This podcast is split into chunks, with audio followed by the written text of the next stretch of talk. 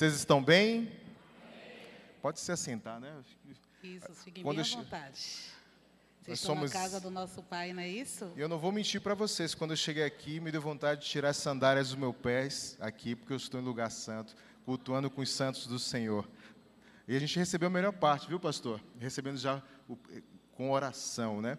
Então a gente vai se apresentar, alguns nos conhecem aqui, ficamos felizes de rever o Davi e a Tati. Faz, agora que eu estou sabendo, assim, quase três anos, né, Davi? Que, que a Tati está aí, ó, o bebezinho aí, que bênção e também conhecendo a casa de Deus. Estamos muito felizes de estar aqui hoje com vocês, né?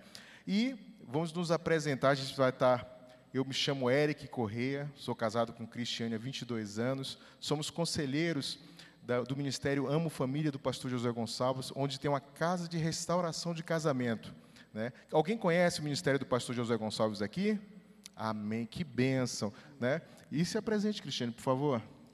Então, ali o pessoal vai estar colocando os slides, né, amor? Ah, é, se puder, já pode colocar os Pode slides já, irmãozinho, por Lá na favor. segunda Pra gente ganhar tempo. página, lá nós temos nossa apresentação. Sou Isso. casada com Eric, como ele já disse. Vocês vendo o nosso sotaque, vocês acham que nós... so- Eu sou de onde? Porque o Eric camufla bem, eu, Eu não. camuflo, né, meu amor? Então, meu sotaque aí, de onde é que vocês acham que eu sou?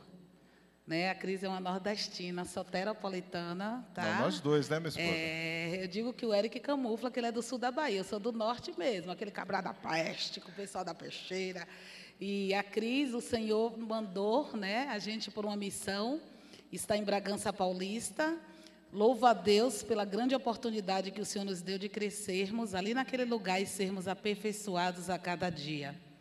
Vocês vão perceber na ministração que nós temos diferenças, que isso é o que é conjugalidade. Nós temos nossa individualidade e dentro da conjugalidade nós temos algumas diferenças. Então, eu seria o comprimido e a Cristiane seria...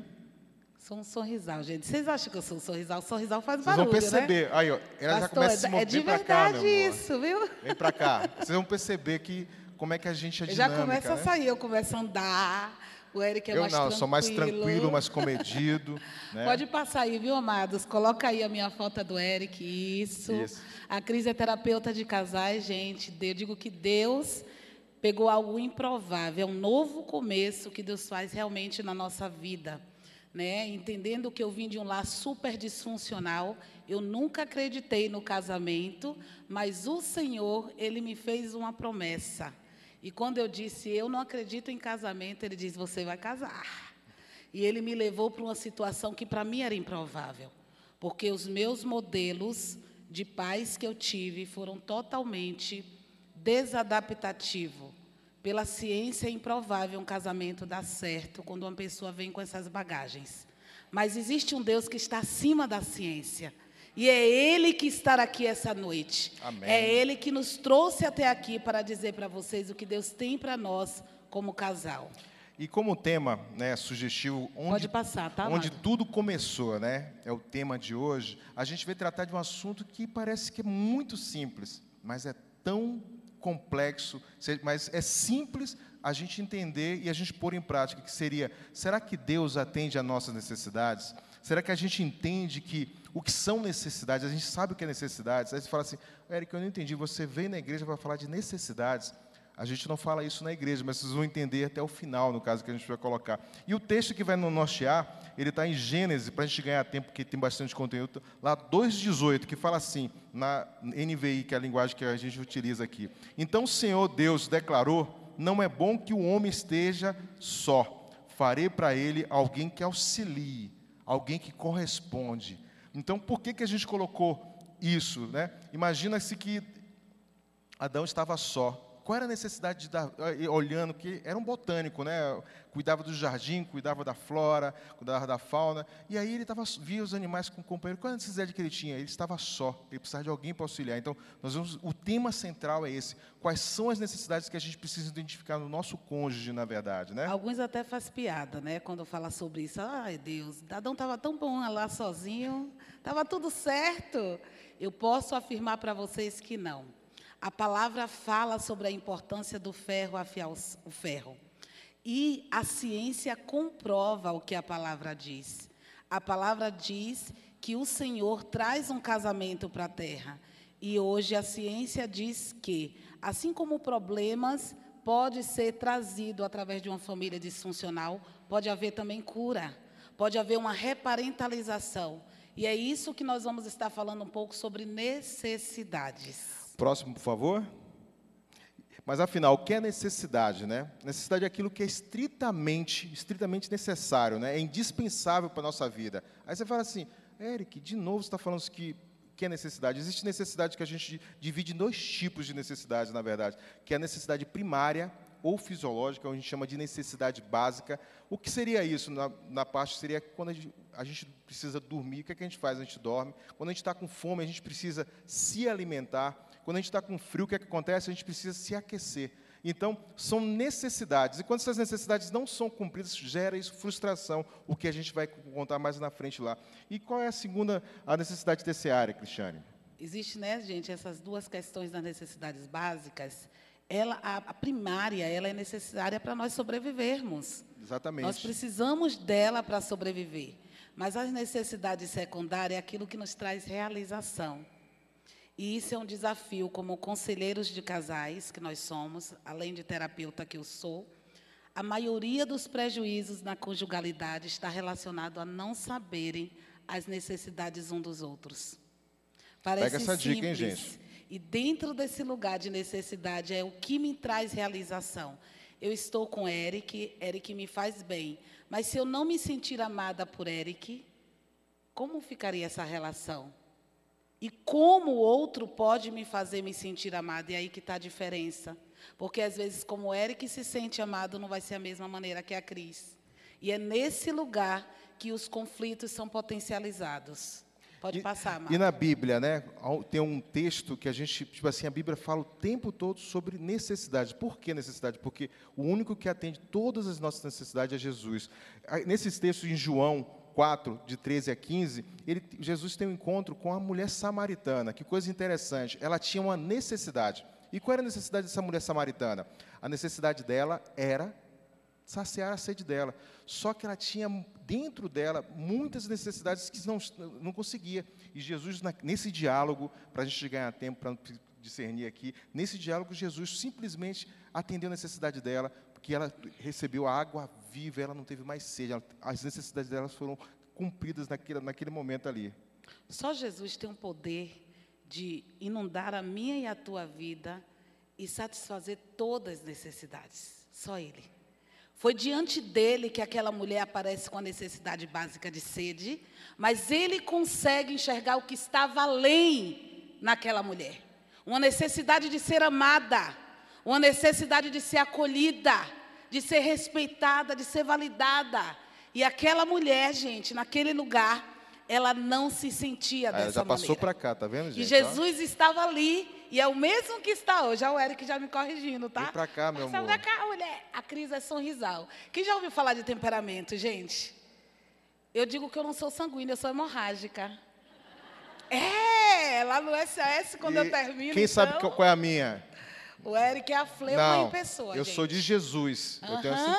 Oh, meu amor. É anjo, pastor. Tem até umas asinhas aqui, ó. Eu deixei no carro. Eu deixei no carro. Então, gente, Jesus vai ao encontro daquela mulher. E foi necessário Jesus entrar na minha vida para eu entender que aquelas necessidades que meus pais não puderam me dar, ele disse: Filha, eu preciso que você entenda que eu vou suprir tudo que teus pais não puderam. Para que você verdadeiramente seja livre e seja remédio para curar pessoas.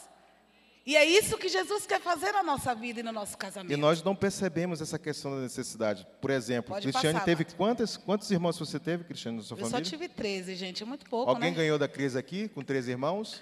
Não? Ah, acho que só eu. Eu teve seis, né? então já tinha uma, uma congregação já, né, meu amor, ali.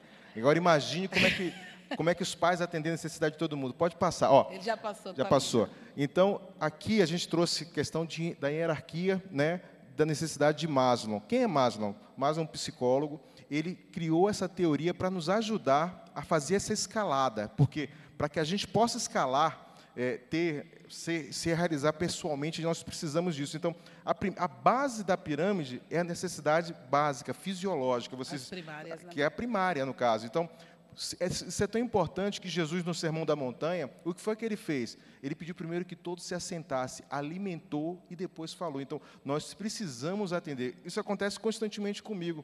Eu chego cansado em casa, estou cansado, então eu estou com privação de sono, eu estou com fome. Cristiane vai querer conversar de DR? Não. Né, meu irmão? Acontece isso? Claro que eu vou, eu quero. Não, meu irmão. Ele quer fugir da conversa, Não, mas... gente. Eu vou para o ataque. Então, ó. Eu preciso, ainda mais sendo uma sanguínea. Mas tem dias que ela me surpreende. quer conversar. Mas tem dia que ela me surpreende. Eu chego em casa, tem uma bacia de água quente lá para meus pés. Uhum. Fala, Deus. Tem tá uma comida pronta. Oh, Jesus para atender a minha necessidade. Né? Gente, né? é essa base que é importante dessa pirâmide. A necessidade primária nós vamos ter. Eu preciso de comida, eu preciso dormir bem, eu preciso descansar. Mas eu também preciso de segurança. Eu Exatamente, também preciso me sentir amado, respeitado, eu preciso ter uma estima. É isso que faz o ser humano melhorar sempre e ter uma necessidade de se sentir realizado. Então, quando a ciência traz situações, eu vejo Jesus também fazendo o mesmo, através da palavra. Através de uma reunião dentro da casa dele, para que nós possamos fazer um novo começo com a nossa vida. Pode passar, amado. E aí vem a tríade cognitiva. No caso, o Cristiano vai falar melhor, porque ela é a, Na verdade, eu sou terapeuta da cognitivo comportamental. Por quê? A Cris sempre quis entender o comportamento do meu pai. Sempre. Meu pai era alcoolista, meu pai, ele mudava totalmente de humor.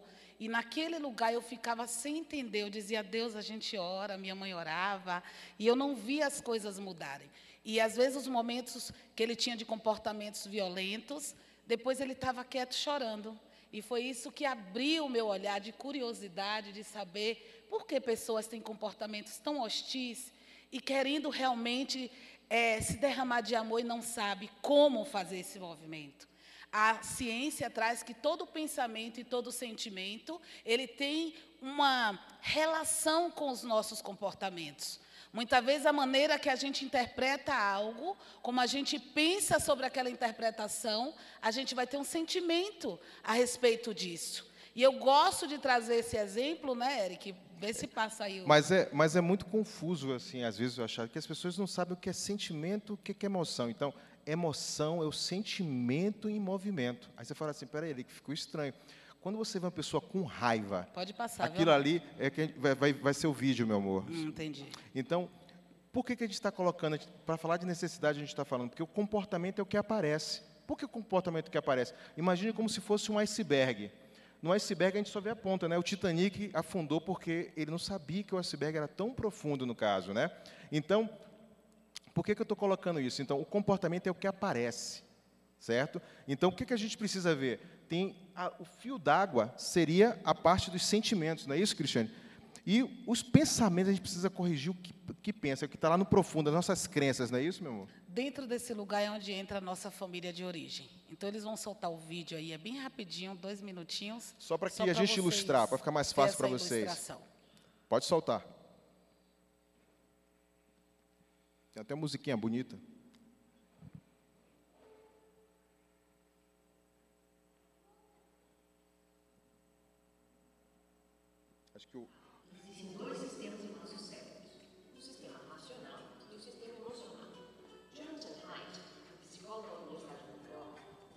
Analogia interessante para esses dois sistemas. Ele sugere que pensemos o nosso cérebro como um condutor humano sentado no topo de um elefante. O condutor representa o sistema racional, o nosso lado que planeja e soluciona problema.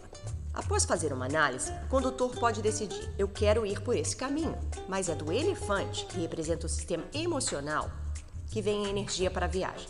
O condutor pode tentar guiar ou arrastar o elefante. Mas se esses dois não chegam a um acordo, em quem você apostaria?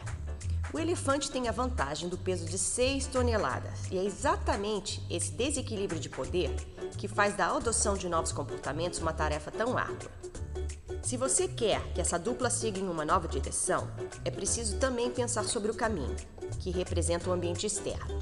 Este duo será mais propenso a completar uma viagem caso você consiga encurtar a distância e remover os obstáculos do percurso. Então, resumindo, se você quer liderar a mudança, precisa fazer três coisas. Mostre a direção ao condutor, fornecendo informações sobre como chegar ao destino desejado. Você precisa motivar o elefante, ou seja, tocar na emoção. E finalmente, você tem que moldar o caminho para facilitar o progresso no trajeto. É assim que a mudança acontece. Quem pode mostrar esse caminho para gente, né? Esse caminho é o que Jesus traz para mim e para a tua vida. E muitas vezes essas áreas de afeto comprometida na nossa história nos impede até nos relacionar com Deus. Quantos pastores que estão lá, chegam no SOS cheio de vontade e não conseguem se fortalecer em Cristo. São até cristãos, aparecem lá, mas diz Cris, às vezes eu nunca entendi esse Jesus para ser meu pai, esse Deus que me ama. A dificuldade de entender e olhar para esse Pai celeste e entender que Ele vai supri-lo ou supri-la, porque as experiências emocionais foram traumáticas. E é essas experiências que muitas vezes impedem nós nos conectarmos com Deus. E é por isso que nós precisamos entender na nossa conjugalidade onde está esse desafio, onde está essa lacuna, esse gap que pode estar tá impedindo até nós termos fé de nos aproximarmos do Pai. E aí a gente trouxe um exemplo de, de um, um, estudo, um, estudo, feito nos Estados Unidos de um experimento. Olha que coisa dessa, foi feito em laboratório isso, né? Imagine um casal, que esse casal ele foi colocado para ver uma paisagem de cidade. E toda vez que eles viam passavam a imagem da cidade, eles tomavam um choque. Imagina isso, tomavam um choque. Aí, quando passava um, um, a imagem de, de montanha, eles recebiam massagem. Então, isso foi constantemente, foi acontecendo, tomando choque quando tinha cidade e montanha quando era massageado. O que aconteceu dentro da cabeça da pessoa? Quando ela via cidade, ele já não mais tomava choque. Chegou um momento que ele não tomava mais choque. Mas ela tinha sempre a sensação ruim quando via cidade. Né? E quando vê montanha, também já não estava mais recebendo massagem, mas foi condicionada a ver que ela gosta de montanha, né? E, e como acontece começa, isso, né? né? Imagina por que Cristo tinha versão a casamento. O que é que eu via dentro do casamento na minha casa? Pode passar, amado. O que é que eu via na relação dos meus pais para eu não querer casar? O que é que acontece? E muitas pessoas, principalmente na sociedade, hoje está muito comum dizer não quero casamento por conta de reações traumáticas e que cada vez mais tem aumentado e infelizmente dentro da igreja. Nós precisamos entender que Jesus ele cura nosso corpo, nossa alma e nosso espírito. Jesus ele tem essa abundância completa. E eu falo diante de uma ciência que antes de conhecê-la, quem me conectou foi ele. E foi através dele que ele disse: respaldo você, consciência, para saber que eu sou. Fora de mim não há outro. Eu preciso que entenda quem é o Pai. O Pai que traz o Filho para se esvaziar, para que eu e você pudesse, pudesse ter essa completude dessa graça. E se isso falta no meu casamento, eu preciso dizer, por favor, Senhor, me mostra onde está o começo de tudo. E foi nesse começo que a Cris teve que se conectar e entender todos os gaps e as lacunas dentro dela que impediam ela entender a relação da conjugalidade. Pode passar. Então, o amor não acaba. Né? Precisamos perceber as mudanças. Por que, que a gente colocou isso? E a gente fala de amadurecimento, mas as necessidades elas vão mudando de acordo com o casamento. Vem filhos, vem trabalho, vem desafios, e a gente precisa entender isso, porque as necessidades vão mudando. Às vezes eu, eu como menos, eu, eu como mais naquele horário. Então a gente precisa estar atento quais são as necessidades, no caso, para a gente não gere frustração, né? para continuar com a questão do romance. Na verdade, o amor, gente, muitos falam, Cris, é o amor que sustenta o casamento? Não. É o modo como eu me relaciono que mantém o amor. É o modo que Jesus se relaciona que a gente quer encontrar com Ele. Por isso que Ele vem e se submete com aquela obediência maravilhosa. E eu amo, Jesus me ensinou a ser autêntico. Jesus me mostra o medo, a insegurança. Quando ele chama os discípulos para orar com ele na cruz, Jesus mostra o quanto estava vulnerável como homem. Jesus chora com a morte do melhor amigo Lázaro. Jesus se indigna quando ele entra na casa do Pai e vê pessoas fazendo o que não deveria estar sendo feito naquele lugar. Esse é o Jesus que veio mostrar a mim e você quem ele é. E é por conta de, desse Jesus que a gente precisa entender que estar em amor é estar entendendo quais são os movimentos que eu faço para que essa semente seja regada diariamente. Amém. Próximo. Então, existe uma solução para esse quadro. É muito simples, no caso. É a gente identificar qual é a necessidade. A gente fala assim, Eric, de novo, você está falando que a gente identifica a necessidade, sim. Isso é, assim, prioridade. Vocês vão sair daqui com a certeza que vocês vão ser caçadores de necessidades para atender um ou outro, no caso, né? E diante disso, olha o que Jesus fala. Eu vou falar de Jesus o tempo todo, gente. Não se preocupa que no final a gente vai e fazer o um apelo, viu, pastor? a gente vai fazer Jesus, apelo aqui, né? As pessoas falam assim, Cris, como você consegue falar da ciência e falar de Jesus? Eu falei, está dentro de mim. Não dá para dissipar isso. Jesus, ele encontra o cego e pergunta: Que queres que eu te faça? Jesus sabia, eu quando li isso, eu falei: Peraí, Jesus, o cara é cego. Como assim? Perguntar a ele, já dá logo a visão. Jesus queria ouvir dele. Porque às vezes a nossa necessidade não é do outro, que ele está querendo naquele momento. E dentro do nosso casamento precisamos fazer esse movimento. Precisamos entender, Eric, o que é que você precisa nesse momento. Porque às vezes o que eu estou pensando não é a necessidade que o Eric quer. E a maneira que ele me mostra talvez não vá me atender. E isso, gente, tão simples, vocês não sabem o caos dentro da conjugalidade. E o gap, porque nós atendemos muitos casos de adultério. E eu digo, o adultério é a cereja do bolo. Infelizmente. Porque antes de um adultério vem muitas coisas acontecendo, muitas desconexões e muitos casais estão desapercebidos. Então a gente vai, vocês vão perceber que a gente vai trazer na prática agora como isso é simples. Pode passar. Né? Pode passar, que a gente vai falar agora do banco do amor. O que, que acontece? O Gary Chapman, no livro dele, Assim que Linguagem do Amor, não sei se vocês já leram, é um livro muito bom para que a gente possa entender. Por exemplo, a minha linguagem é toque. Eu, Cristiane não gostava nem de ficar perto de mim, e eu gostava que ela ficasse perto de mim, né? E a linguagem de Cristiane é presente. Agora, imagina, eu não, eu sou toque. Se vira, meu amigo. É presente lute, aí. Vai orar, vai pedir ao Senhor. Mas se você imagina, se, tipo assim, como a gente falou que é muito simples isso, mas só para a gente entender. Então, o Banco do Amor, o Gary Chapman, no, no livro dele, ele coloca assim que nós precisamos fazer depósitos diários para quando a gente precisar sacar, a gente ter saldo. Né? Acho que todos já, já viram essa ilustração, mas parece ser simples, mas a gente, o tempo todo, nós queremos sacar e, e o nosso saldo está negativo lá no caso. Né? Não precisa levantar a mão, gente, só analisa. Como é que está meu saldo?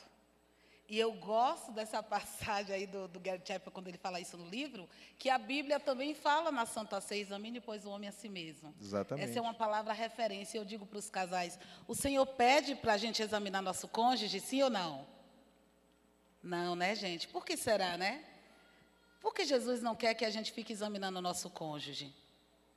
Porque isso, o autoconhecimento, o arrependimento é de dentro para fora. Por mais que eu queira, eu não vou poder mudar a essência de Eric para com Cristo. Isso é na nossa individualidade. Não é individualismo, é individualidade. E é nesse lugar que nós precisamos olhar se eu estou ou não atendendo a necessidade do meu cônjuge. E é comum quando a Cris está lá com os casais, não, mas eu não fiz porque ela não fez isso. Não, mas ele também não fez. E não chega a lugar nenhum. E eu digo, toda vez que nós ataca um ao outro, nós esquece o problema. O problema sai de cena e o casal começa a se degladiar.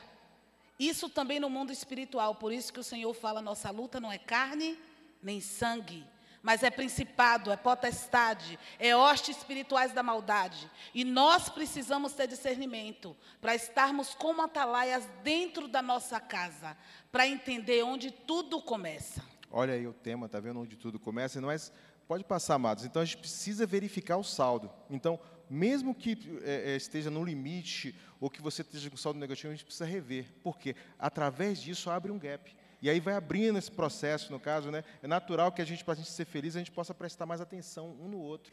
Né? Que a gente possa ser capaz de trazer felicidade. Então, pode ser que uma terceira pessoa entre porque você só está com saldo negativo, na verdade, né? E é natural do ser humano buscar algo prazeroso, tá, gente? Com certeza. Por isso que a gente falou daquele estudo de pessoas que sentem uma aversão quando está olhando uma imagem que toma choque, aquilo vai ser aversivo. Eu vou dar meu exemplo. Quando eu olhei para o casamento de meus pais, eu digo, eu não quero casar. é aversivo o casamento para mim.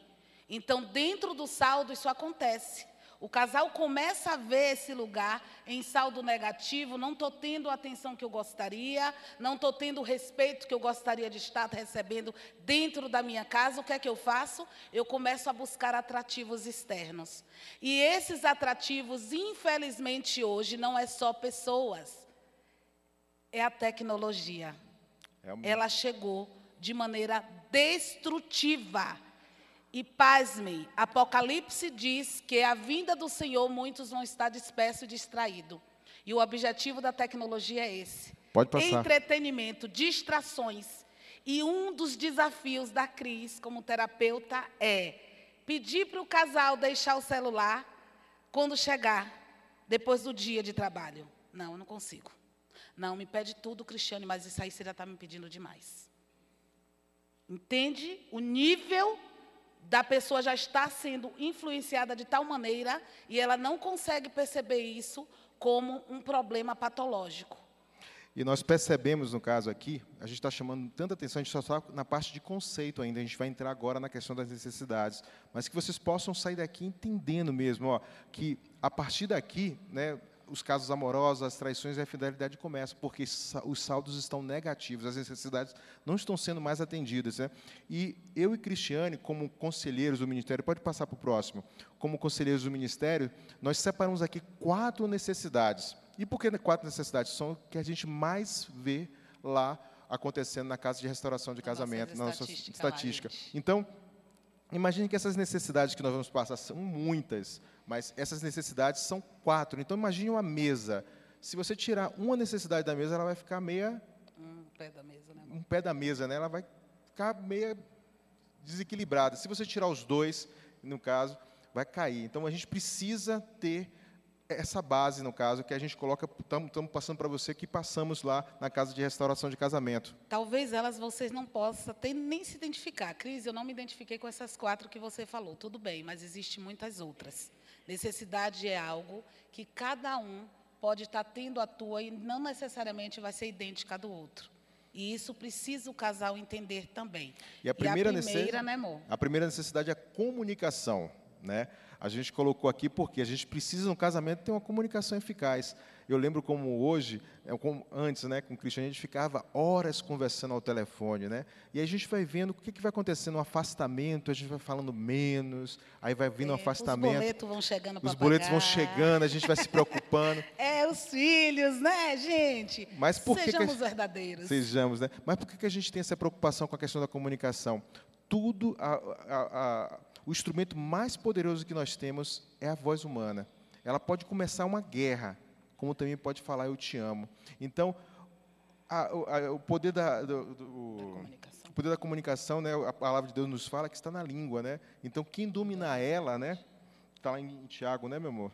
Tiago, Provérbios, Salmos. O salmista, eu digo que era igual a Cris. Senhor, coloca cadeado em minha boca. Isso aí sou não eu, falar né, o que eu não quero. Era Cris. Tive que trabalhar não sou eu, meu muito amor? sobre isso. Muito. Por quê? Porque o temperamento do sanguíneo, ele tem menos pavio. Ele é explosivo por natureza, mas muitas pessoas usam isso como rótulos autojustificáveis. E eu sempre digo, posso ser sanguínea, mas a minha essência tem que ser Cristo. E aí a minha essência tem que ser submetida a Ele. Não a natureza apenas. Aí eu tive uma relação muito ruim na minha família. Eu posso mudar essa história através da palavra. Eu posso mudar essa história através da minha vontade Amém. de querer saber quem é esse Jesus. O que ele pode fazer realmente no meu casamento, se lá em Gênesis foi ele que disse que não era bom que o homem estivesse só. Então o homem agora lute com suas mulheres. É, eu digo, Eric pagou o preço para herdar a terra prometida. Ah, Jesus. Até, é, foi processo, gente. E olha, gente, a Cris está comedida aqui. A Cris Eric está me puxando. Tô porque puxando ela. eu realmente digo a vocês, a comunicação foi uma das coisas que eu nunca aprendi lá na, no meu início de vida. Habilidades sociais era algo que não existiu na minha família. Então, era comum fazer coisas pelo outro e não agradecer. E isso era natural achava um absurdo ficar agradecendo toda hora. E o Eric entra lá, vai levar a Cris, todo Lorde, obrigado. Por isso que eu sou bem? de Jesus, viu? Minhas irmãs ficaram revoltadas, que cara chato, tudo ele agradece toda hora. Sou de Jesus, gente. E Jesus usa esse ferro para afiar o ferro daqui. Pensa o que é que não deu 22 anos, gente. É Foi verdade, muita? Bíblia, muito choro, muito tropeço, muito gabinete do Josué. Para que o Senhor venha mudar a nossa história, nós temos que ser autêntico e falar aquilo que eu não consigo, eu posso aprender. A ciência com a neuroplasticidade cerebral, ela diz que nós podemos. Tudo que nós não tivemos, por isso que a psicologia é tida como uma ciência, porque ela tem que provar que uma crença, ela não morre, mas enfraquece. A gente hipoativa um esquema. E o que é que a Cris quer dizer com isso? Dentro de uma família disfuncional, geralmente as habilidades sociais são muito disfuncionais. E como é que eu vou me relacionar no casamento? Porque no início a gente começa a esconder as coisas, né, gente? Só mostra o que é bom, aquilo que eu quero vender. Eu quero vender uma Cristina para o Eric. Só que ele não sabia o que estava esperando. Não, mas, eu, mas eu tava orando, meu Ah, amor. esse homem orou muito tava pouco, orando, gente. Eu amor. confesso que eu orei mais. Que ele isso, orou pouco, eu disse a ele. Ele orou muito pouco, mas olha, Deus ele permitiu esse processo para nos aperfeiçoar. Deus permitiu que a Cristiane fosse moldada, entendesse que Jesus podia fazer um novo começo na vida dela através da palavra dele. Então, um casamento, quando não há uma, a comunicação, há um falecimento. Então, isso é notório na casa de restauração de casamento. Quando a gente vê silêncio no casamento, é porque ele já está quase que apodrecido no caso. Então, fique muito atento a isso, a questão da comunicação. Pode passar o próximo, por favor. A comunicação é a base, gente. De verdade, todas as fichas de aconselhamento que nós pegamos, a parte que vem mais cá, catastrófica Fica é a comunicação. Eu não consigo ficar parada, vocês já viram, né, gente? Eu gosto de olhar para todos. Se eu pudesse, eu dizia, deixa eu ver se estou todo Eu entendendo. tenho que chamar, gente. Vem cá, vem. Então, dentro desse lugar, gente, eu vou ficar aqui, vou tentar, vou prometer. Vai lá. Mas não consigo. então, dentro da proposta da comunicação, eu falei, pastor Josué, todas as fichas que eu vejo têm problema da comunicação. A gente precisa ver isso. E quando eu ia entendendo a comunicação, sempre a gente faz um caminho de volta. Como foi a história do teu pai, da tua mãe, até entrar no aconselhamento? Por quê? Porque lá está o problema do comprometimento. Lá estão os padrões sendo repetidos. E muitas vezes nós continuamos dessa maneira por não estar sabendo como lidar. E para ter uma comunicação empática, eu preciso me colocar nesse lugar do outro. E Porque é gente- muito comum falar isso, né? Comunicação, Não, empatia fala, né, é se colocar no lugar do outro. Será que é só isso? Eu acho que não. Vocês acham que é só isso, colocar no lugar do outro? Nós acreditamos que não é só é, é isso, mas também algo a mais, que seria, na verdade, a gente ver com a lente do outro, a gente se esvaziar. Então, a gente sempre tem essa mania de julgar antes. Então, a gente, para ter uma, uma empatia, nós precisamos primeiro se esvaziar, ouvir e aí sim identificar quais são as necessidades, no caso, para que haja concordância, né? Vou te expor aqui um pouquinho, posso, Eric? Se for sobre, sobre aquele assunto, é melhor não. Gente, então, é importante vocês entenderem. Pode mudar aí Não, que já já está o curado, já, já está curado. Então, Pode falar, o minha que esposa. impede que a gente tenha uma comunicação empática é a conexão. Tá? Conexão Quando o é Eric muito falou de importante. se esvaziar. Imagina o Eric, desde os 17 anos nós começamos a namorar, e o Eric sempre teve o hábito de atrasos. Só que no namoro eu dava conta, gente. Sério, Casamos amor? e o Eric atrasava. Mas só eu e a Cris aqui. Só para pro- vocês terem ideia, no casamento também foi assim. Sério? Ah, e a Cris sem pavio, o que é que eu quis fazer? Vou embora. Eu esqueci até de Jesus nessa hora. Imagina como isso pode influenciar na nossa vida a questão da empatia. E um dos desafios o tempo todo era o atraso que o Eric tinha, era super recorrente. E eu tinha ódio daquela situação. Eu cresci dentro de um ambiente em que meu pai era muito rígido, ele foi criado com português, e ele dizia que pessoas que se atrasam são irresponsáveis Olha aí. são desrespeitosas. Eu cresci ouvindo isso. Então, o Eric se atrasava, o que, é que a Cris dizia? A minha crença aparecia. Ele está me desrespeitando, ele não me ama, ele está me traindo. E a minha mente viajava na maionese. E que hora você acordava? E como Então, você era acordada, hein? desse lugar, Já que você me expôs, vou expor. como é que o seu pai te a acordava? família de Eric acordava assim, gente, acorda, meu Acorda, filho. Cezinha, me chamava bonito. Cezinha. Ce- Acorda, Cezinha, que é meu segundo nome. acorda. E A seu pai? Meu pai, gente, quem tem perna curta, acorda cedo, bora, levanta, levanta, levanta. E eu disse, cheguei em São Paulo, disseram, "Ba- baiano é preguiçoso. Eu quase morri, gente. Imagina. Como baiano é preguiçoso, se me acordavam seis da manhã, trabalhava até tarde, desde os 13 anos trabalhando para meu pai. Eu digo, onde foi que vocês viram isso? Que lá na minha casa não tinha. E nesse lugar a Cris cresceu cheia de crenças, cheia de padrões inflexíveis. Então, esses atrasos, hoje a gente fala brincando, mas eram questões horríveis, ao ponto de eu não abrir mão da minha ceia, várias vezes, porque tirava a minha paz interior. E eu não entendia essas questões. E isso sempre entrava o processo né, do mundo espiritual dentro das minhas vulnerabilidades emocionais e comportamentais. E o que é que acontece para ter um olhar empático? O Eric teve que entender por que a Cristiane é tão exigente com o horário.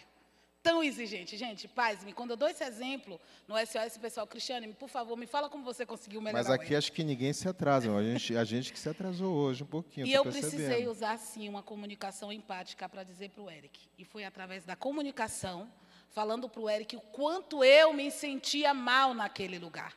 Eu não culpava, dizia, Eric, você atrasa, você não presta. Era esse o movimento. Eu tive que reproduzir uma outra forma de falar, que a gente usa como facilitadores da comunicação não violenta. É entender a função que tem naquele atraso. Onde está aquela estratégia que provavelmente ele aprendeu na história da vida dele? E aí eu tive que pontuar para Eric o quanto aquilo era desconfortável para mim, o quanto eu me sentia desrespeitada era a Mas, minha mas necessidade. deixa eu falar um negócio. meu E aí, Isso é passado, lugar, né? Não é não, gente. Até hoje eu Não? luto. Aí eu só sei É que, que ela é muito glória o exigente, irmão ela é está muito- se identificando. Na Não, glória mas o negócio melhora. Não sei se vocês entenderam, assim, a Cris, ela é mais, né, o sorrisal, né, e tal. Mas você, não sei se vocês perceberam. Qual era, tipo assim, eu era muito desrespeitoso com a Cris. Mas quando eu percebi que isso não era que ela queria que eu chegasse no horário, não era isso. Ela realmente ela queria o quê? Ela queria respeito, consideração. Então, quando eu entendi que a necessidade dela era que ela que que ela mais latente era ela ter consideração e respeito, aí eu falei assim, isso é simples, é só colocar isso como prioridade. Você ter ideia, eu estive em Ji Paraná né, na, no, no domingo, na, domingo passado e eu vi uma ministração, fiquei sempre esmado sobre prioridades. E a gente não vê isso como, como algo assim que a gente colo- importante na vida. E eu, eu queria até que vocês guardassem isso, que é uma coisa bem interessante mesmo. Ele colocou prioridade como pedras em um, em um, em um, em um vaso transparente. Né? Então, por quê? Tem pessoas que, tipo assim, ele chega lá, ah, preciso encher o vaso. E aí você começa a colocar os vasos com pedras grandes, certo? Então coloca lá vasos. Aí ele fala assim, ah, mas preciso, não tem mais espaço? Tem. Então coloca pedras médias. Aí você vai, vai sacudindo, as pedras médias vão saindo. E aí, ah, pode colocar, coloca agora os pedriscos, aquelas pedras menores. Vai colocando, vai sacudindo. E dá para colocar mais alguma coisa? Dá. Então vou colocar agora areia. Aí colocou areia, já está tudo. Aí você percebe que aquele vaso transparente já está todo cheio. E aí o pastor fala para mim assim, Eric, dá para colocar mais alguma coisa? Eu falei, não, pastor, já está cheio. Eu disse, não, dá para colocar. Vamos colocar água. Ele colocou água. Aí eu falei, pastor, mas me explica assim, eu não estou entendendo isso sobre Estou falando sobre prioridade. E por que eu estou falando de prioridade? Porque a gente precisa entender quais são as necessidades e colocar como prioridade na nossa vida para que não gere frustração. E aí ele falou assim, Eric, tem gente que a prioridade é colocar água. Se você colocar pedra, o que, que vai acontecer? A água vai sair, vai transbordar, porque a pessoa está cheia. Então, o que, que a gente precisa fazer? O conceito básico é a gente saber quais são as pedras grandes que a gente precisa primeiro colocar no vaso. Então, a minha pedra grande no vaso, Vocês viram, né, gente? É assim que ele dá as No vaso. pastor, na Não, classe. No vaso, a Cris você- não, a Cris larga. Ele vai na classe, sabe? é que eu sou de Jesus, gente. Vocês já perceberam Aham, isso? Eu não. É nesse lugar que a minha crença de desrespeito era ativada, trazia muitos conflitos, não eram poucos, mas eu parei de acusar o Eric nem usar uma estratégia de dizer o que o outro tem que fazer. Exatamente. É isso um dos maiores segredos, porque é comum dizermos o que o outro tem que fazer. E esse tem é muito desconfortável para qualquer pessoa. Por isso que Jesus pergunta: "Que queres que eu te faça?" Por isso que ele fala: "Coloco a bênção e a maldição." Ele diz: "Eu estou à porta, eu vou bater. Se você abrir, É isso que Jesus o tempo todo está dizendo. Não é por força, não é por violência, mas é o meu espírito que vai falar através de vocês. Então Jesus Próximo. queria dizer, Cristiane precisa ser mais humilde, mais mansa. E aí eu precisei entrar nesse lugar de falar como eu estava me sentindo. Abri o caminho da minha vulnerabilidade, que é justamente nesse diagrama. Eu precisei me expressar falando da minha dor, do meu sentimento e minha necessidade de desrespeito, que era como eu me sentia. E eu dizia, Eric, como você pode me ajudar com esses atrasos, que eu fico tão desconfortável. E aí a gente descobriu a comunicação não violenta, que é um outro assunto, mas que tem a ver com o que a gente falando sobre comunicação. E vocês vão levar esse diagrama para vocês. Parece uma coisa simples. Então, eu, na memória de vocês, no caso. Se vocês quiserem também seguir a gente lá nas redes sociais, a gente coloca isso. Então, quanto mais você vê que tem duas colunas, né? Tem uma coluna e tem um perpendicular aqui. Então, quanto mais eu me expresso, um é expressão e o outro é consideração. Então, consideração seria o que eu considero o outro, tá? Então, vamos lá. Quanto mais eu me expresso e quanto mais eu considero a pessoa, né? Expressar é quanto mais eu falo, né? Então, se eu me expresso pouco e considero pouco o meu cônjuge, o que, é que acontece? Os dois perdem. Aí você fala assim, Eric, mas dá um exemplo disso. Imagine que exista um, um, uma situação de separação e aí a pessoa tem uma casa, eles construíram uma casa junto, e essa casa custa um milhão.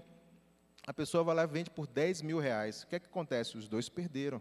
Né? Então, eles não se expressaram, eles não consideraram o outro. E aí a gente vai mais na frente, no caso. Então, eu, esse jogo da, da, da, expressão e da consideração, a gente teve que levar eu e a Cristiane, porque quanto mais eu falo a Cristiane que eu, que eu sinto, né? E quais são as minhas necessidades. Quanto mais eu considero e respeito ela, os dois ganham. Então você fala assim, Eric, então qual é o, isso aí é, que a gente está falando é reino, é reino mesmo. Então na, na, na, conjugalidade os dois têm que ganhar, não que um tenha que perder ou tem que ganhar. Por exemplo, ela gosta de praia e eu gosto de rio pode ser montanha, no caso, assim. Frio, gosto, eu não gosto. Eu gosto de frio, ela gosta de frio. calor. E aí, Meu como é que faz para os dois ganhar? A gente descobriu Ilha Bela, rapaz. Ilha Bela tem os dois. É um pouco melhor, né, Eric? É um pouco melhor. A gente ganha, no caso, Mas, né? gente, é esse desafio que a maioria dos casais, eles são atraídos por pessoas totalmente diferentes daquilo que eles são. Isso é muito comum, não é regra. Mas a maioria busca no outro aquilo que não se vê em si mesmo. E é nesse lugar que eu digo que entra o Senhor. O Senhor, quando senta com os discípulos, ele senta com pessoas totalmente diferentes. E é essa diferença. Quando as pessoas andam com iguais, tendenciosamente elas não crescem, elas não aprendem, elas não mudam. E Cris, porque é tão diferente. Aí tem colegas que falam assim: os apóstolos se atraem se estressam também. É nesse estresse que a Cris vive. E aí eu disse uma vez nas minhas redes sociais, né, que a gente trabalha muito com casal, Cris, seu casamento e tal. Ah, porque seu marido, você não sabe de nada, ali não é anjo não, gente. É de Jesus. E a Cris também não é fácil. Nós fomos para uma imersão, e lá estava lá uma imersão de Van Gogh que teve em São Paulo, e eu disse, gente, eu estou aqui, mas eu não gosto, tá? Estou aqui para agradar o Eric. Ela foi. Então, muitas vezes, nós temos que fazer essa renúncia. E é essa renúncia que traz a beleza do casamento. E pessoas que têm padrões mais inflexíveis, padrões rígidos como os que eu aprendi, eu precisei realmente me permitir para ter um novo começo na minha vida. Próximo. Então, o segundo, eh, que a gente está falando de quatro, seria Primeira afeto, né? agora vamos para o afeto. Para o afeto. Então, o afeto são expressões que a gente precisa manifestar de carinho, de cuidado, né? Então, como é que a gente consegue fazer isso para o nosso cônjuge? Como é que a gente pode demonstrar isso, né? Demonstrar que sente segurança, demonstrar que a gente se sente sentir confortável. O afeto é tão importante porque é isso que vai nos trazer, na verdade, a proximidade. Então, quando o casal já não tem mais afeto, também é um problema muito sério quando a gente não atende a necessidade do nosso cônjuge. Eu sei que aqui não tem, pastor, mas eu vou falar da Cris, tá? Porque eu amo não, falar lá, da, lá da casa de restauração. Eu vou falar porque aqui não deve ter isso não, gente. Afeto é algo que é uma necessidade básica e para uma criança sobreviver.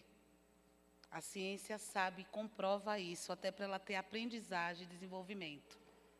Imagina o ambiente da Cris, 13. Afeto não é que meus pais não queriam dar. Além de ter dificuldades para expressar porque não aprenderam, isso também dentro de uma casa com 13 virou um desafio. Então talvez você não passou a minha situação, a minha história. Mas eu posso dizer para vocês que isso deu muito trabalho no meu casamento. Quando o Eric diz a Cris não era muito do afeto, eu não tinha essa habilidade desenvolvida. E nós podemos desenvolver. E paz-me, quando foi que a Cris descobriu que ela estava curada desse lugar?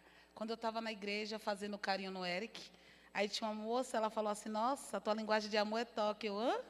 Ela, eu vi você dando carinho ao teu marido. Eu falei: Não, isso é graça de Foi Deus. aprendido, gente, tá é a vendo? graça que ele transbordou em mim que eu não aprendi e eu não tenho vergonha de dizer, mas eu desenvolvi essa habilidade. Hoje, carinho, amor, respeito, isso é fundamental. Então, não existe desculpa. Talvez você vai dizer, Cris, a minha história foi pior que a tua. Não importa. Não importa, nós podemos desenvolver essa habilidade. E não existe ser humano, a menos que tenha algum transtorno, que alguém, às vezes, autista, tem dificuldade com toque. Mas, comumente, as pessoas gostam. Agora, a pessoa, muitas vezes, reprime aquilo que não aprendeu ou não desenvolveu. Mas isso é natural, o abraço, o beijo, e a Bíblia fala o tempo todo. E a Bíblia fala, pode passar para o próximo, né? Uma passagem lá em Ruth, né? Que está em 3, 4, 5. Depois, se vocês quiserem, só anotar e a gente não vou ler para a gente ganhar tempo, porque a gente ainda tem um conteúdo, mas a gente nota aí que o relacionamento deles começaram através do afeto. Ela se sentou, na verdade, né, junto a Boaz, e se sentou lá aos pés dele, começou ali um relacionamento através, que é tão importante a questão do afeto, né? E é tão Como- importante também para a mulher, no caso, né, meu amor? Como validar, né, gente? Imagina a orientação de Noemi, mandando essa orientação para Ruth. Imagina, né? Para conquistar aquele homem, os detalhes. Olha isso. No lugar que ele deitar, então entra, descobre o pet, deita ele, te fará saber que deves fazer. E ele disse: Tudo quanto te disseres, farei. Não existe uma pessoa que vai dizer: Eu não gosto de um abraço. Ela pode ter dificuldade, mas ela, no momento que ela se sente abraçada, ela vai dizer assim: Eu me senti acolhida e respeitada. Eu me senti naquele momento, uma pessoa quando está sozinha, chorando, desolada, você não precisa falar nada, só um abraço. Conforta aquela pessoa. Porque a Bíblia fala, vós pais, não irritei os seus filhos, beije os filhos, para que eles não desfaleçam nos ânimos. A palavra ensina, gente, detalhes. Mas muitas vezes nós achamos que vamos tropeçar em montanhas. E não. Nós tropeçamos em pedras. Então, beijo, se eu não tenho o, o hábito de beijar, eu vou começar seis segundos, Cris, o beijo que eu vou estar fazendo no meu cônjuge antes de sair para trabalhar. Ah, vai ser ruim no início, vai, vai achar uma bobagem. Mas isso é terapêutico, até aquela habilidade funcionar de maneira mais fluida dentro da relação. E a gente está falando de coisas do começo, onde tudo começa.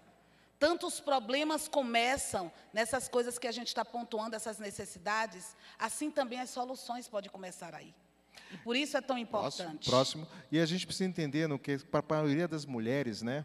A gente tem isso até na própria Bíblia que simboliza o afeto simboliza segurança, né? Proteção, conforto, né? Você vê que Deus fez Adão um sono profundo e tirou dele a, a coluna, né? Ou a costela, né? E quando ele tirou a costela, a gente vê que a mulher, eu não sei vocês, mas a Cris ela dorme, tem um, eh, já tem até um buraquinho dela aqui, né? Já onde ela dorme. Então, que ela dorme, mas Isso. Realmente é uma necessidade. De, a gente precisa, nós homens precisamos entender que precisamos dar segurança, conforto, né? E aqui realmente isso é uma necessidade como também tem de dar segurança também, Vocês né? estão vendo aí, né? Quando uma pessoa, quando o cônjuge da gente, principalmente mulheres, homens de plantão, fiquem atentos. A mulher, quando ela recebe esse afeto, ela se sente segura. É muito comum, às vezes, um relacionamento que nem tocam mais na mão. Isso, para nós mulheres, tem uma necessidade muito importante de segurança, de proteção, de vaso frágil, que a Bíblia diz. E o homem, quando tem esse lugar, ele também se sente validado. E nós temos visto isso se perdendo na essência do homem, na masculinidade, isso tem se perdido, e na feminilidade da mulher. Esses detalhes são necessários para a relação conjugal se fortalecer. Isso não é fora de moda, não, gente. Isso é importante para a saúde emocional e afetiva do casamento. Não podemos abrir mão disso, não abra mão. Se está faltando isso, busque ajuda. É o tempo todo no nosso ministério, o pastor Josué fala isso. Não lute sozinho. Se está tendo dificuldade, busque. Não ache que você tem que ser super-homem ou mulher maravilha. Porque é nesses gaps que vai acontecendo as situações mais catastróficas dentro da família. E perdendo o sentido que Deus deixou para a minha e para a tua vida. E vamos por terceiro, no caso a gente já falou sobre comunicação, falamos sobre afeto, a gente vai para o terceiro agora, pode passar, que seria satisfação sexual. Quantos gostam de sexo aqui? Meu Deus, só eu? Gente, não é pecado fazer sexo, não, pelo amor de Deus. É, pastor, pelo amor de Deus, né? Não é, gente. Ó, teve, mas teve um irmãozinho que levantou pé e mão também. Então tem gente que gosta muito mesmo. Mas interessante que isso é muito inerente, é muito inerente para o homem, né? A gente colocar assim. Mas é uma necessidade. Eu estou falando de satisfação. Eu, por que eu estou falando isso? Satisfação sexual não é só fazer sexo. Eu falo que a conjugalidade, a intimidade começa quando os dois, tipo assim, é como se fosse uma pirâmide. Imagine Eric e Cristiane e aqui em cima está Deus.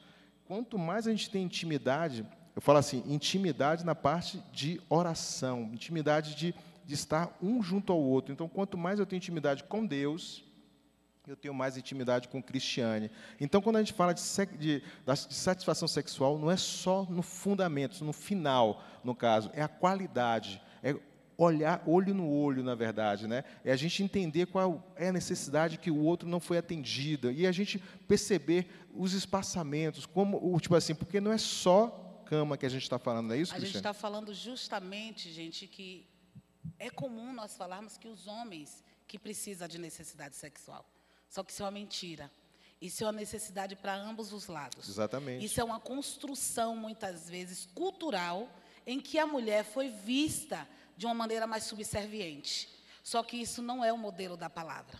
O modelo da palavra é a satisfação plena para ambos, tanto homem quanto mulher. Então, se eu começo a comunicar como eu gosto, como é mais saudável para mim, como eu me sinto mais à vontade, isso vai ficando mais gostoso essa prática.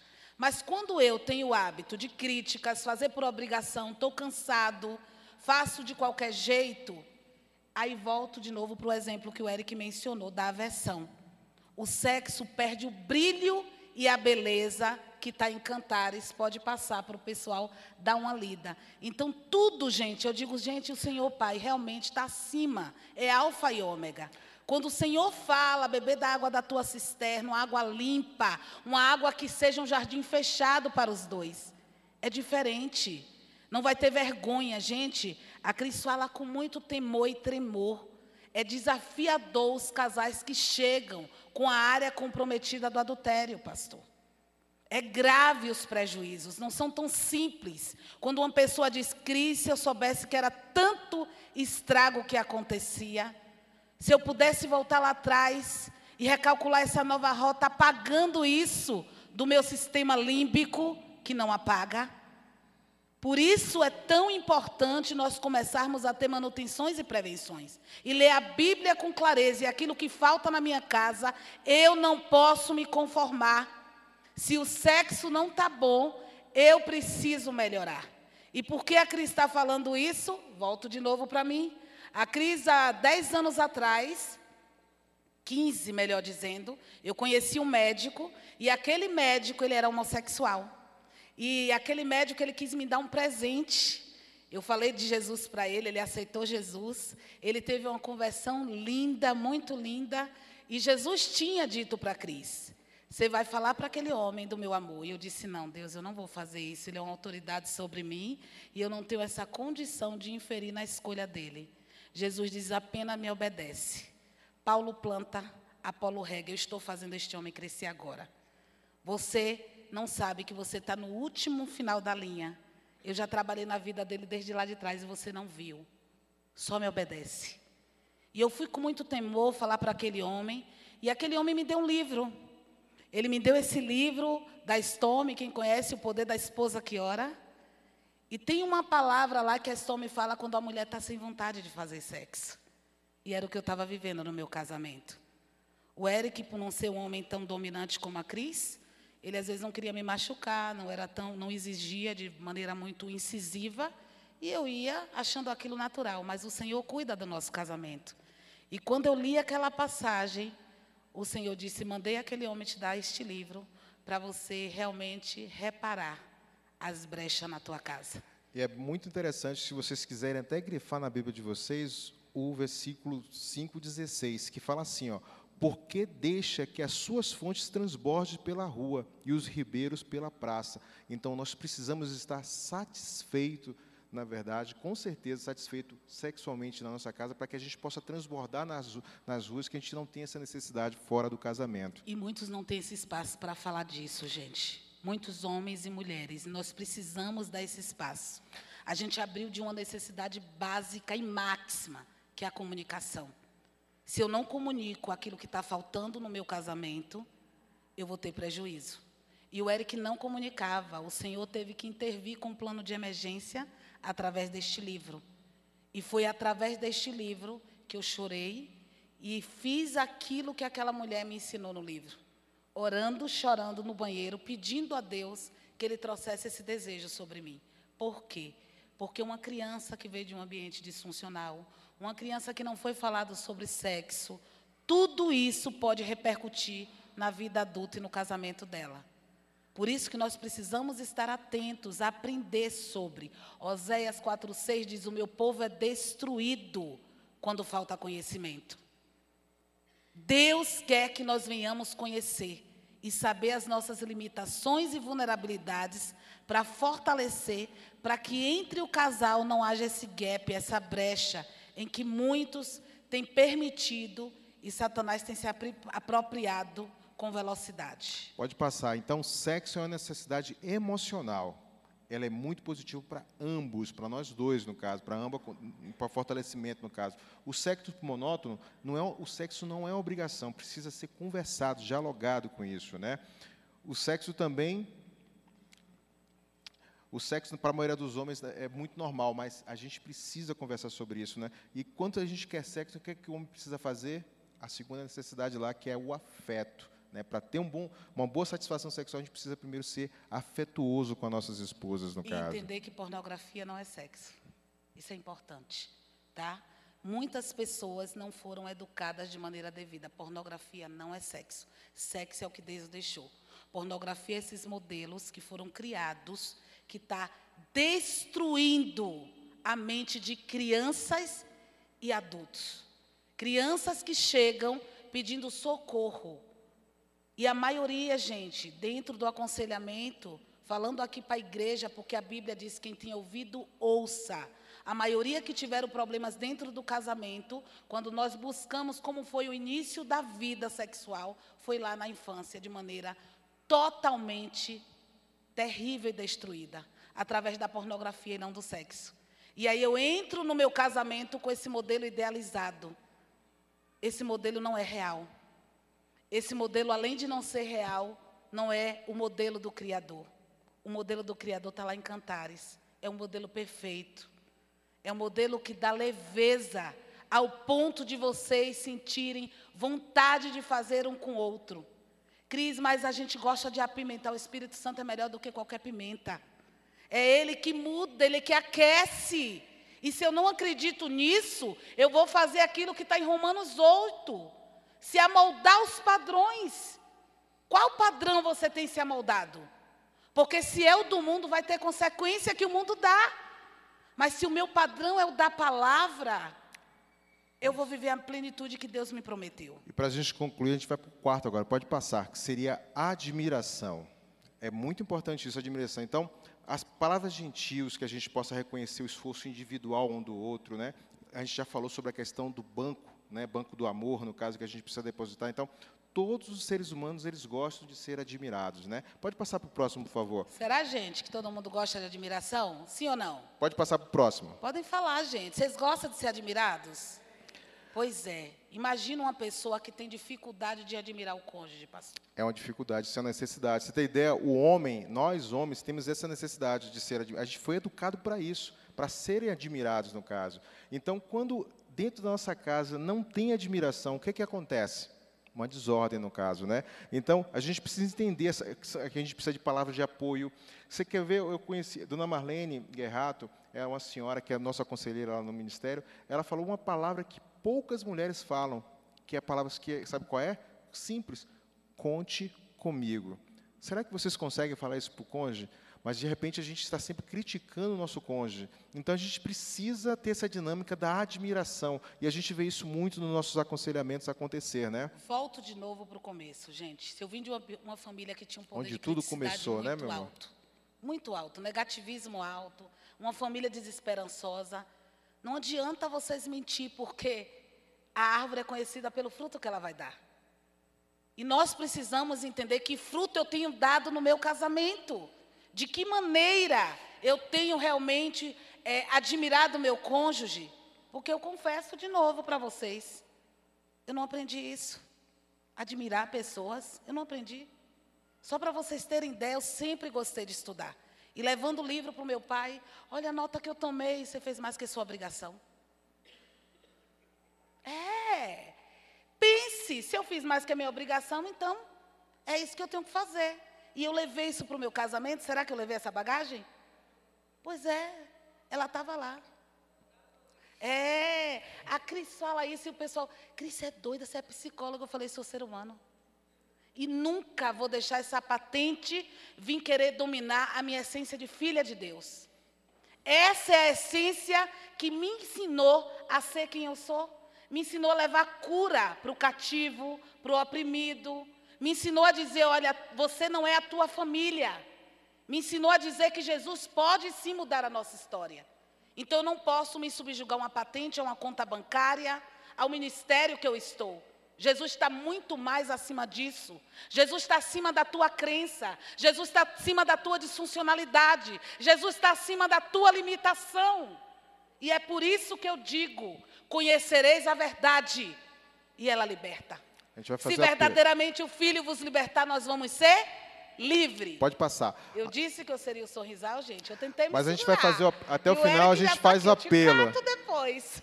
Mas, para você ter ideia, a perda da admiração é a sinalização de grandes conflitos. Isso é verdade. muito verdade. Então, quando a gente perde a admiração pelo outro, como é que a gente consegue resgatar a admiração? e confiança, através do respeito. Então, é, é, aqui tem a questão do resgate. Então, a gente precisa resgatar primeiras memórias, né? o antes e o depois. Né? A gente precisa valorizar as pequenas coisas. Você tem ideia? Eu, eu fico feliz quando vejo Cristiane no set terapêutico dela falar assim: ó, vou construir com você o pote da gratidão. Às vezes a gente não consegue ser grato, mas aí você, mas o que eu vou fazer ser grato? Você é grato por você ir no banheiro sozinho hoje. Tem gente que não conseguiu ir no banheiro sozinho, no caso, né? A gente precisa ser muito grato. E dentro da essa questão da admiração, gente, geralmente não dá para trabalhar com um casal uma terapia se um perde a admiração pelo outro. É fundamental. Isso é um dos tripés, a admiração. E ela é muito fácil ser perdida. Por isso que resgatar as memórias é tão importante do início. Valorizar as pequenas coisas que têm acontecido dentro da relação. Não só focar no que está dando errado. Atente-se também para o que está dando certo, mesmo que seja bem menor do que o que está dando errado. E pensar antes de falar. É fundamental. Faz igual o salmista e a Cris. Senhor, coloca cadeado na minha boca, que eu quero falar tudo. Ele segura a filha, porque palavra sai para voltar o negócio dar ruim.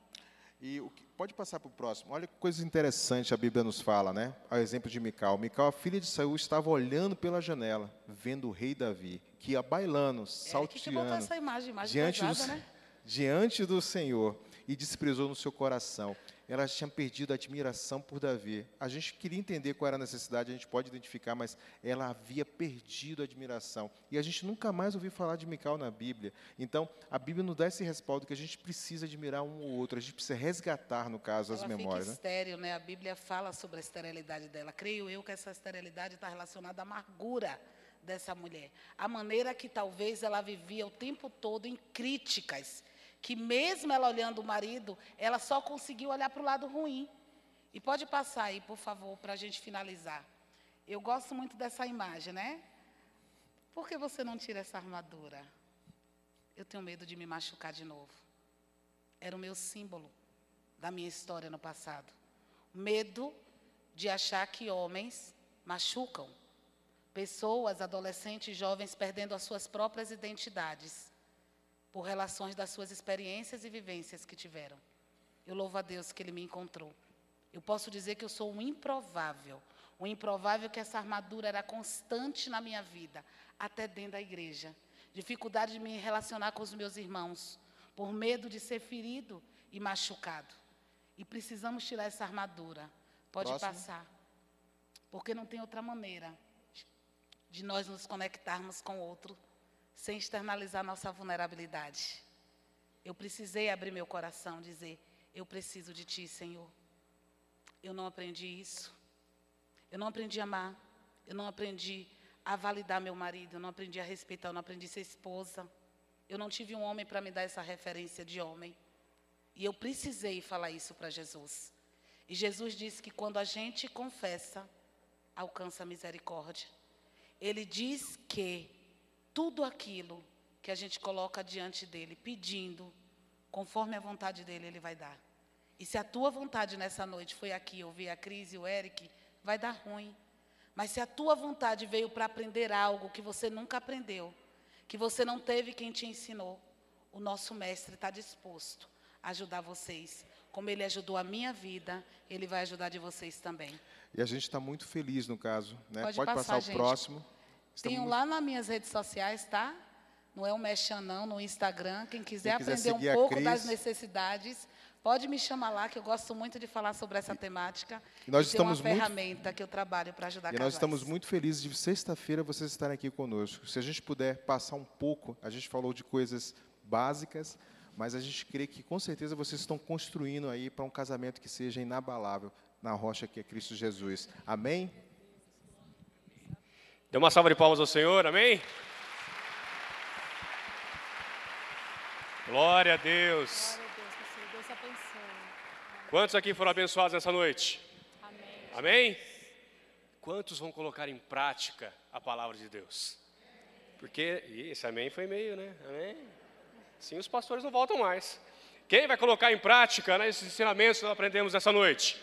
Amém. Glória a Deus. Queridos, é isso, a gente tem que colocar em prática. Não adianta nada, né? Vir uma sexta-feira, ouvir, ouvir e não colocar em prática. Amém? Então, coloque em prática. Tantos ensinamentos, tantas coisas nós recebemos nessa noite. Amém? Levem isso para sua casa, para o seu casamento. E como né, os pastores falaram, não tem família que nasce perfeita. Ela vai a cada dia melhorando, melhorando, melhorando, até chegar na glória, aí sim vai estar tudo perfeito. Amém? Amém. Nós queremos orar com vocês, mas eu queria que vocês entendessem algumas coisas, queridos. Todas as vezes que nós, os nossos pastores, subimos aqui para ministrar uma palavra a respeito de família, de casamento, tudo que está no nosso coração é mostrar a grandeza do nosso Deus, não é verdade? Ninguém vem aqui contar o testemunho e falar porque eu fiz, porque eu aconteci, porque olha quem eu sou.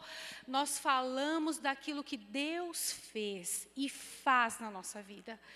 Né, esse casal de pastores veio aqui, eles vieram aqui nessa noite para mostrar o que Deus fez. Eles não são perfeitos assim como nós, também não somos.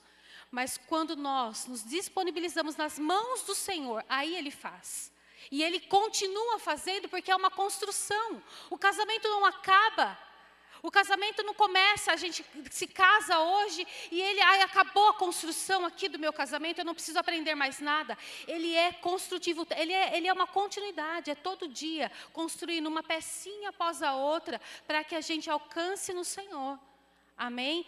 A plenitude, a alegria, a paz e realmente alegre o coração de Deus. É o que o Érico sempre fala para mim, quando ele ministra para os noivos: o nosso casamento não é só para nos fazer felizes. Nosso casamento precisa fazer Deus feliz.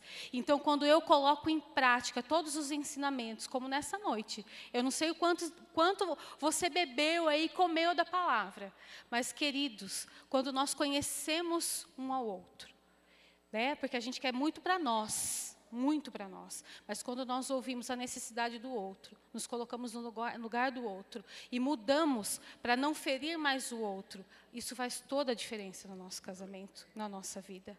Amém, queridos? Que você possa ter esse coração de não mais querer machucar, não machucar, que às vezes a gente não quer machucar, mas a gente trouxe da nossa, do nosso lar de origem essa bagagem horrível, né? Muitas vezes. Mas a gente tem que acreditar que nós servimos um Deus que tira a nossa bagagem ruim e coloca a presença dEle né? Uma mala nova, amém? Larga essa mala sem alça aí, né? Cheia de papelão em dia de chuva, que só causa problema dentro da sua casa. Pega realmente a presença do Senhor, uma mala nova, cheia de vestes novas, vestes de louvor, que aprende com a palavra, que aprende de andar com Deus, de estar na presença de Deus. Aí o nosso casamento vai viver o melhor do Senhor. Amém, queridos? Em nome de Jesus. Não sei se tem uma parecência aqui, né? Mas aleluia, né? O pessoal já conhece já, né? Né, Jogurt?